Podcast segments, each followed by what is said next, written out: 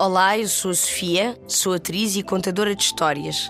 Vou-vos contar uma história da Sónia Ângelo uh, e é uma história sobre a timidez. A timidez que vive precisamente na franja de um menino. E o menino teve que viver com a timidez. Vamos ver o que é que vai acontecer.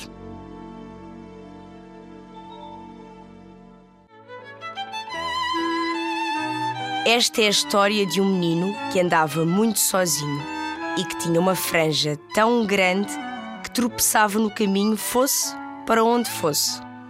E a sua timidez, que aproveitando uma dessas quedas aparatosas, se atirou aos seus longos fios de cabelo e à boleia daquele corpo pequenino, foi conhecer o mundo. A vista dali era tão bonita que a inquilina pediu se podia ficar a viver na sua franja mais uns tempos. O menino? O menino aceitou logo, porque achou graça ter assim aquela coisa do tamanho de uma chave pendurada no cabelo. Posto isto, levantou-se, assim, meio tonto, do passeio, mas com o polegar esticado como quem sela um pacto. E olhem, assim foi. A timidez passou a ser a sua amiga de todos os dias.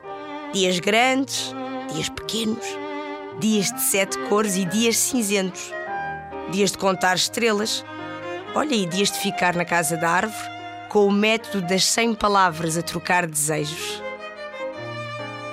Os aniversários foram passando ao ritmo do cabelo que não parava de crescer.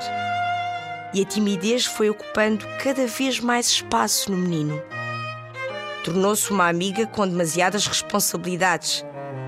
Isto é, ela era responsável por grande parte de sarilhos e embaraços. Às vezes tinha vontade de bailar e, sem permissão, punha-se em pontas a dançar uma valsa no nariz do rapaz. Outras atirava-lhe assim pós cor de tomate ou de pimentão para o rosto. Mas o máximo que lhe saía era um grande borrão a estragar a pintura envergonhada. Até ao espelho, ela metia-se vaidosa à frente a esconder-lhe a beleza.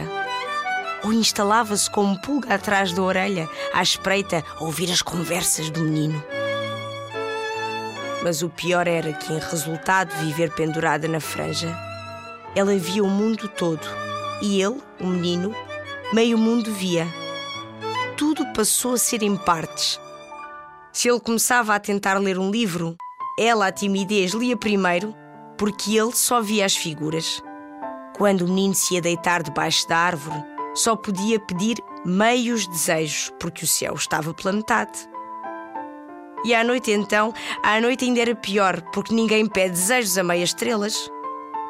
Mas de todas as coisas que lhe estavam a acontecer, a mais difícil e que incomodava mais o menino era quando ele tinha de cumprimentar novas pessoas que, como ele não conhecia, não podia adivinhar outra parte delas que não via e desistia de as conhecer, porque a timidez chegava primeiro. Mas aconteceu o seguinte: num dia de muito vento, o menino foi sentar-se no monte onde se põe o sol para reunir com os seus pensamentos e encontrar uma solução estava tanta ventania que a franja do menino subia despenteada no ar. Da timidez, nem vê-la. Mas uma cara nova apareceu. Era uma menina inteira, inteirinha, com dois olhos de tamanho e cor de nós. Olhos nos olhos, brincavam de ver que olhos eram os primeiros a piscar e a franja dele com os caracóis dela emaralhavam-se como se estivessem a cumprimentar-se. E ali permaneceram horas, dias, meses e até anos a conversar. Só rodavam o lugar. A última notícia deles conta que foram subir o Mississippi num barco a vapor. E a timidez? Bom, a timidez. A timidez às vezes aparecia, mas o menino assobiava ao vento e ela saía, de fininho, a dançar.